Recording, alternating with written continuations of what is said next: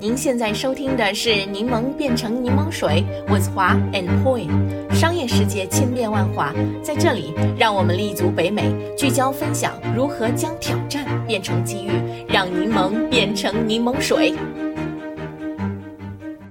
你们听众朋友们，大家好，我是华。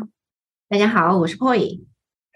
嗯，最近几周啊，全球的这个金融业忽然出现了很大的危机，像这个硅谷银行好像已经倒闭了好几个星期，但是新闻还是感到非常的新鲜，而且呢，这两天又传出更多的这个银行可能会倒闭的消息。那这些消息呢，也在这个金融市场上起着这个连锁的反应，银行客户呢也是忙着撤出的存款，投资人呢也是争先恐后的去寻求这个 security。啊，政府监管机构更是手忙脚乱的啊应付这些情况。那这个情况让我想到了这个十五年前啊，如果说当时的金融危机是因为美国房地产市场的这个崩溃而引发的，并且呢导致了像我们大家非常熟悉的这个 Lehman Brothers 在几天之内就崩溃的这种新闻，那么这次的金融危机呢啊，基本的引发点呢就是因为快速上升的这个利率。除了硅谷银行和 Signature Bank。啊，突然倒闭之外呢，First Republic Bank 这两天也在被迫寻求各种紧急援助，啊，从其他银行那里拿到数百亿美元的这个援助的现金，连以这个银行系统稳定著称的瑞士信贷也是危在旦夕。上周日呢，无奈呢就被 UBS 给收购了。那这些不断传来的金融消息，好像是自这个美国大萧条以来最大的银行倒闭事件了。是的，啊，我们都知道雷曼兄弟倒闭的那个时候呢，是二零零八年环球金融危机失控的标志，所以呢，就引发了很多人的担心，他们担心这个历史会不会重现？哈，这次硅谷银行的倒闭会不会再次成为全球金融危机的导火索？今天呢，我们就邀请了我们播客节目的老朋友，加拿大 Equitable Bank 的策略经理 Frank 张，来与我们的听众朋友们再聊聊这一场目前正在开始的金融危机。Frank，你好，欢迎再次来到柠檬变成柠檬水的播客节目。啊，大家好，很开心呢，再次跟大家空中见面。确确实实哈，最近这几天，基本上我碰到身边的人就会问哈，啊，你们银行有没有受到影响啊？啊，是不是我们又要来一个金融危机啊？等等等等啊，大家可能对零八年的这个金融危机还有点 PTSD，所以今天在这里呢，就跟大家分享一下我的观点。嗯，Frank，那我们首先要问你一个问题呢，就是银行出现这样的危机，我们都觉得肯定不是一夜之间就促成的。嗯啊，我刚才提到了这个利率的上升是这一次金融危机的主导线，那么对此你有何什么想法呢？简单来讲的话呢，硅谷银行它倒闭的原因呢，呃，就是挤兑潮，从而导致的资不抵债。呃，二零一九到二零二一年新冠疫情期间，这个科技热潮，那这两年呢？硅谷银行它就吸纳了很多的存款，从这个二零二零年的第一季度到二零二二年第一季度期间，它的这个存款额就增长了百分之两百二。啊，二零二零年第一季度呢是大约六百亿左右，那到了二零二二年的第一季度，就是两年后，它的存款几乎就到了两千亿美元。此外呢，你银行有了钱，你要拿那钱去干嘛呢？那硅谷银行拿这大部分的资金呢，它投资于美国政府的长期债券。在当时的时候，市场利率接近于零，即使美国政府的长期债券只支付数个百分点的利息，银行呢仍然是这个有利可图的。但是大家都知道哈，去年这个美联储为了控制通货膨胀，它展开了激进的加息行动啊，利率在过去的一年间上调至百分之四点七五啊，较高的借贷成本呢就削弱了科技股的势头，那仰赖科技业的硅谷银行呢也就受到了影响。那为什么会爆发挤兑潮呢？其实大家都知道啊，最近这几个月经济不是很景气，硅谷银行大部分客户呢又都是科技公司，他们的融资呢也变得很困难，所以他们对现金的需求就增大，那他们就必须要向银行去取款。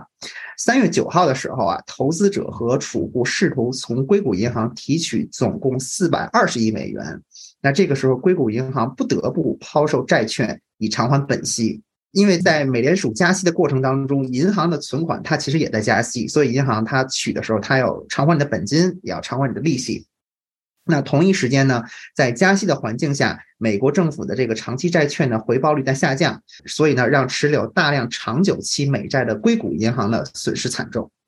嗯，我们刚才在开始这个播客的时候，我们三个聊了一下，就是说，其实很多东西倒闭并不是一夜之间的，对吧？都是一步一步形成的。就像那个在 COVID 的时候啊，突然之间就有很多这个啊 retailer，它一下子倒闭啊。那我在想，也有很多 retailer 都是能够生存下去的啊。可能就是 COVID 当时呢，也就是给这些 retailer banking 给了一个刺激的作用了。主要原因说来说去还是他们自己的这个管理没有做好，对不对？那回过头来，我们看到金融业其实也是如此啊。为什么有很多的 regional bank 那些中型的小型的 bank 能够还是继续不错的继续下去，而这几家银行突然之间就就会倒闭？所以呢，我自己觉得啊，作为一个非金融人士来说，我觉得就是说，银行的这种管理，每天每天这种管理，其实也是让它倒闭的一个非常重要的原因，就是那种 mismanagement 这种 factor，我们也不能够忽视，对吧？对的。那么，Frank，从你作为一个金融人士来说，就除了利率之外，你觉得还有什么其他的因素吗？对的，话我非常同意刚才你说的哈。我个人觉得，它倒闭的一个其中一个根本原因，就是因为它的客户群体过于集中。啊，因为硅谷银行它的主要客户呢，并不是普通个人或者企业客户，而是美国硅谷的初创科技企业及其投资人。那我看了一下它的这个二零二二年第四季度的财报哈。它呢，为美国将近一半由这个 VC 资金支持的这个科技和生物科技公司呢提供银行服务，啊，那他们这些公司呢，大概年收入在五百万到七千五百万美元之间，啊，他们呢就是来吸收这些个初创企业的存款，并且呢向风投机构和初创企业呢提供贷款，那么这使得它的这个吸收存款的来源及其客户的提款行为呢都有一定的特殊性。那么，在这个科技初创跟风投领域，有一个现象我们是不能忽视的哈，就是在过去几年，随着美联储大幅降息，并且推出了量化宽松的货币政策，这时候有很多的新概念、新风口不断的涌现，是吧？大家都能说加密货币呀、区块链呀、Web 三点零啊、元宇宙等等等等。那这些个新风口呢，就吸引了大量的资本和人才的流入，那也催生出了很多。这个，比如说像加密资产抵债贷款以及其其衍生物的交易业务，那推动了整个的加密资产价格不断的上涨，市值呢也在不断的扩张，成为了这个真的是初创企业跟这个风投的重点。那其实呢，也形成了一定的这个科技泡沫。呃，可能上上面说这些有点太理论性哈，我们就拿比特币举一个例子。二零二零年三月底的价格，比特币大概是六千五百美元，一直到二零二一年的十一月，它攀升到了将近七万美元。那么二零二一年呢，可谓是美国科技股的大牛市年，这也使得这个硅谷的这个科技公司呢，吸收了大量的资金。那这也是呃类似的这个银行，包括硅谷银行存款大幅增长的一个重要原因。但是呢，随着这个从去年三月份开始哈，美联储大幅的加息，那以美元为标价的这个加密货币，以及以美元资产作为储备的稳定币的价格呢，就受到了越来越大的冲击。那我们再拿这个比特币举例子哈，它到二零二二年六月三十号的收盘价就是一万八美元左右，到十二月三十号的收盘价就到了一万六，所以说呢，它就导致了很多个以这种加密货币。啊，或者是稳定币为主的这样的一些个投资机构啊、交易平台呀，陷入了流动性的困境。给大家印象最深刻的，应该就是去年十二月，全球著名的这个加密资产交易平台 FTX 倒闭。那这个时候呢，给加密和风投机构呢带来了很大的冲击。最后呢，我们也看到了，就是这个最近的硅谷的这些科技公司，他们的股价有很大的波动，啊，普遍都遭遇了融资的困境，出现了这个倒闭跟裁员潮，很多的风投公司呢也承受到了很大的损失，这也推动了硅谷银行的存款大量的流出。并且呢，他又很难去获得新增的借款，因为他的客户就是这些初创公司，他们本身已经很难拿到钱了，是吧？所以说呢，就导致呢，就是说他们提前必须要处理他们所购买的一些美国政府的一些个债券，从而呢造成了这个重大的损失，那市场的信任呢也遭到了破坏。嗯，对，听明白了，所以这就叫做屋漏偏逢连夜雨啊！这种激进的加息，再加上这个创投行业的这个受挫，让它瞬间就被挤兑了，资金链就断裂了。对的，对的，几天内接连倒闭的这个 Silvergate 硅谷银行，还有 Signature Bank，他们最大的共同点是什么？他们其实都是对于风投机构或者是这种加密资产比较友好的银行，他们都在二零二零年之后。他们的这个资产负债快速的扩张，并且呢，到了二零二三年的时候就陷入一个流动性的困难，啊，所以呢，因为陷入这个流动性的危机，从而快速倒闭。其实有一点在银行业，这也是我加入呃银行业之后，我们不断讲的就是这个 diversification，就是多样化。你的客户群体的多样化，你资金来源的多样化，收入来源多样化是非常重要的。啊，我们可以看到，就是美国大的银行，它由于这个业务线众多，有很多的网点。企业客户呢有大客户、那个大企业、小企业、零售客户等等，所以呢，在这个危机里面呢，目前还没有受到很大的影响。很有意思啊，因为以前我在做咨询的时候，我都说啊，企业要有自己的 target customer 目标客户，越清晰越好。但其实，在另一个层面，相反一个层面，你也要有一定的 diversification，无论是你的 funding stack，你的资金来源，如何去配置你现有的资产，还是你的这个收入。如果你过于的集中在一到两个范围之内呢，你受外部经济环境、经济因素的影响将会很大。我以前在这个 Level Five 工作的时候啊，我们对这个加拿大的几大银行做了一个 Brand Map 的调研，大家都认为呢，加拿大的银行是比较稳定的，对客户很友好的。现在很多新兴银行其实发现，大家都是以 Disruptor，都是以创新的这样形象出现在 Brand Map 上呢，它其实跟稳定友好这个 Perception 呢是正好一百八十度相反的。啊，当然我也理解了，就是说中小型银行的成立初衷是很好的，因为很多大的银行会收取很高的费用，或者呢受这个设立一个很高的门槛来获得贷款，那中小型的银行呢就填补了这个空白。但是呢，中小型银行不能只执着于这个市场空白，它呢也需要在多样性和稳定性上下功夫。嗯。Frank，你讲的这个概念，我真的非常的认同哈。呃，就是像我们以前老是强调金融投资的这个 diversify，鸡蛋不要放在一个篮子里面。呃，其实银行业也是需要多样化的。那我觉得这两者之间呢，其实也并不矛盾。一个企业它需要长足的发展，它的确是需要重视这个 diversify 的。不过确实如此，非常时刻要找准非常的赛道，要 all in，的确是可以瞬间的腾飞。但是，一旦出现风险的话，diversify 是可以救命的那一个。那我觉得在这一点上，其实也可以给我们很多的中小企业主们一个提醒。在起步的时候呢，我认为 focus 还是非常重要的哈，因为资源有限，精力有限。一旦呃这个业务有了好的起色呢，我们千万不要待在一个舒适区里，应该立刻去寻找新的利润点，打造自己更加紧固的护城河。所以呢，这个就是我认为我们在这个中小企业需要在这个 target 和这个 diversify 两者之间的一个转换的这个过程。那说回银行的倒闭，我们知道银行倒闭，首先最大的受害者是顾客嘛。那顾客在面对这个问题的时候，是不是完全的弱势方呢？那顾客有什么样的武器可以捍卫自己的利益呢？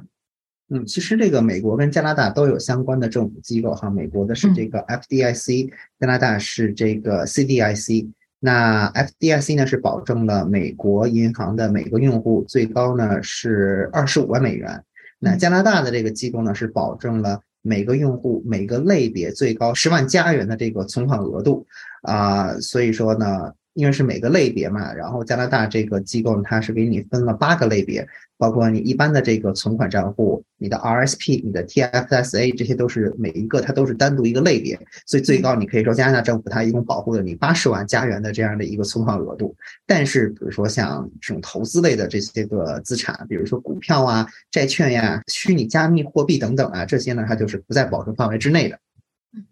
嗯，那硅谷银行的这一次倒闭，对于很多硅谷的初创企业来说，影响应该是非常大的。所以你觉得这一次通过这个事件，初创企业今后在选择银行的时候有什么需要注意的吗？很多人都会说，哎，那是不是以后我钱都放到大银行，因为他们本身大到不能倒？我不觉得说有了硅谷银行这个例子，你就只能选择大银行。大银行也有它的一定的局限性，像大银行它可能做一些个 deal，可能会有一些 cookie cutter，还可能设立比较高的门槛。啊，那像我自己本身所工作的这个银行叫 Equitable Bank，它就把自己定位成了加拿大的 Challenger Bank，它其实是在资产上来讲，目前是加拿大第七大。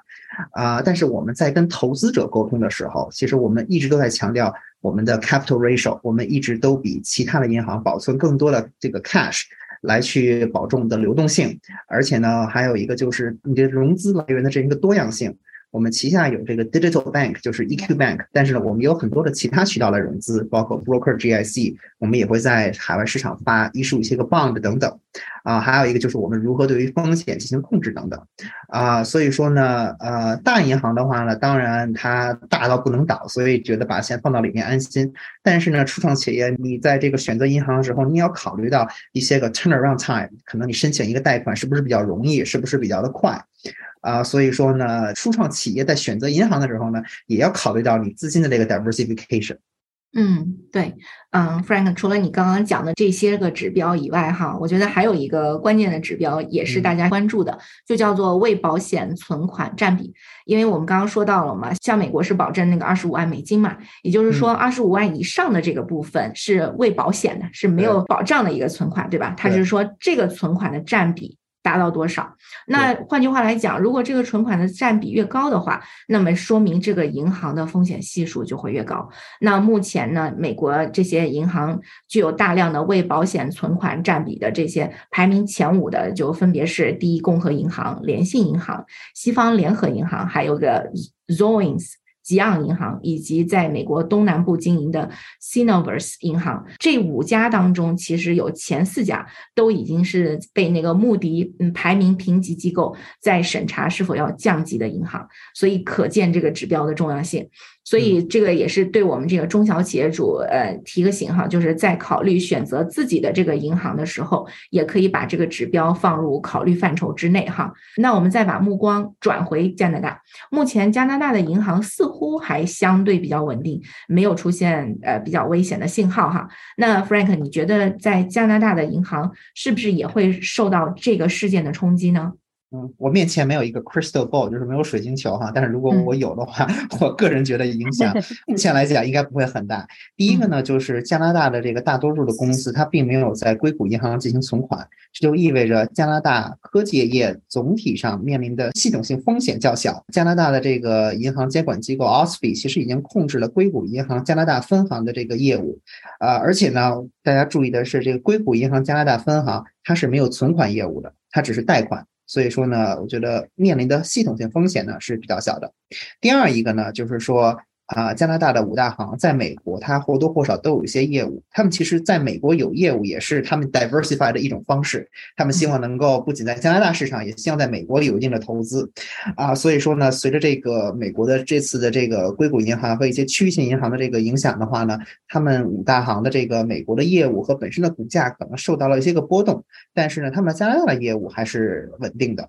第三一个呢，就是加拿大这个银行的监管机构 OSFI 啊，对于银行的这个资金流动性跟美国比有更高的要求，而且在去年十二月才刚刚上调了这个 Domestic Stability Buffer 到了百分之十一。其实当时加拿大的 OSFI 就说，我们上调这个标准，就是因为我们为了防止未来潜在的风险。所以说呢，OSFI 其实一直都在观察加拿大金融市场所存在的潜在风险。嗯，你说的没错。我记得当年零八金融危机的时候，加拿大的金融也还是表现得非常坚挺的。呃，包括在去年二零二二年，美国股市是剧烈动荡，据说是美国股市十四年以来最差表现的一年。那反观加拿大股市。它反而成了很多资产避险的好地方，就是真的是这边风景独好。所以呢，我觉得我对加拿大的金融市场也还是比较有信心的。经过这一系列的分析之后，哈，那我们再回到开头人们担心的那个问题：硅谷银行的倒闭会不会意味着新一轮的金融危机呢？嗯，我目前还是持乐观态度的哈，因为首先第一呢，这次监管机构反应相当的迅速。立刻的接管了这个硅谷银行和这个 Signature Bank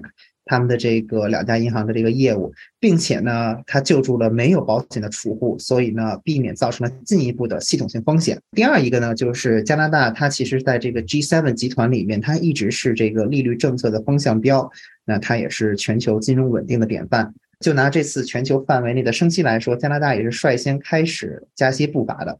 那就在两周前，哈，加拿大央行宣布暂停升息。那这个时候呢，其实这周三美联储就是也是大大缩小它的加息幅度，从之前的五十个基点到这周三的二十五个基点。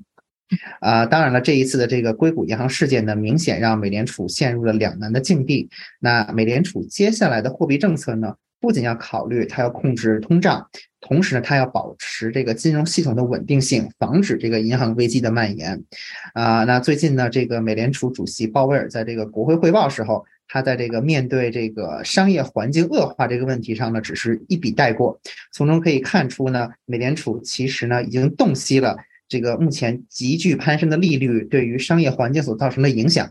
因此呢，这个尽管美联储周三批准了再次加息二十五个基点。但是呢，也暗示目前这个银行系统的动荡可能呢会让他们更早的结束加息的一些行动，啊，当然了，本轮加息周期我觉得恐怕不会结束。如果说美国的这个核心 CPI 依然超过了三到四个百分点，所以说呢，我预计呢，美联储的这个升息节奏呢将会放缓，但是呢，不会像之前那么激进。嗯，再次感谢那个 Frank 今天的分享呢，让我这个非金融行业的人呢学到了好多。这两天这个美联储再次加息。他们这个决定会对银行危机起到什么作用？我觉得也是拭目以待的。可能呢，今后几周之内还会出现另外的很多新闻。好了，我们今天的分享就到这里结束了。在结束这一期的节目之前呢，我们也想询问一下我们的听众朋友们，你们对今天的话题有何感想？欢迎大家去我们的网站 turnlemonintolemonade.com 点击我们今天这一集的 link。如果想加入我们在多伦多的这个柠檬群的话，也请与我们联系。我们的微信号是 realstone r e e l s t o n e。我们的网站上也有其他的这个联系方式。好了，谢谢大家的收听，我们下一期节目再见。大家再见，再见。感谢收听我们这一期的内容，欢迎订阅我们的 Podcast 频道，搜索“柠檬变成柠檬水”。我们期待与你一起热爱学习、热爱思考、热爱品牌、热爱挑战。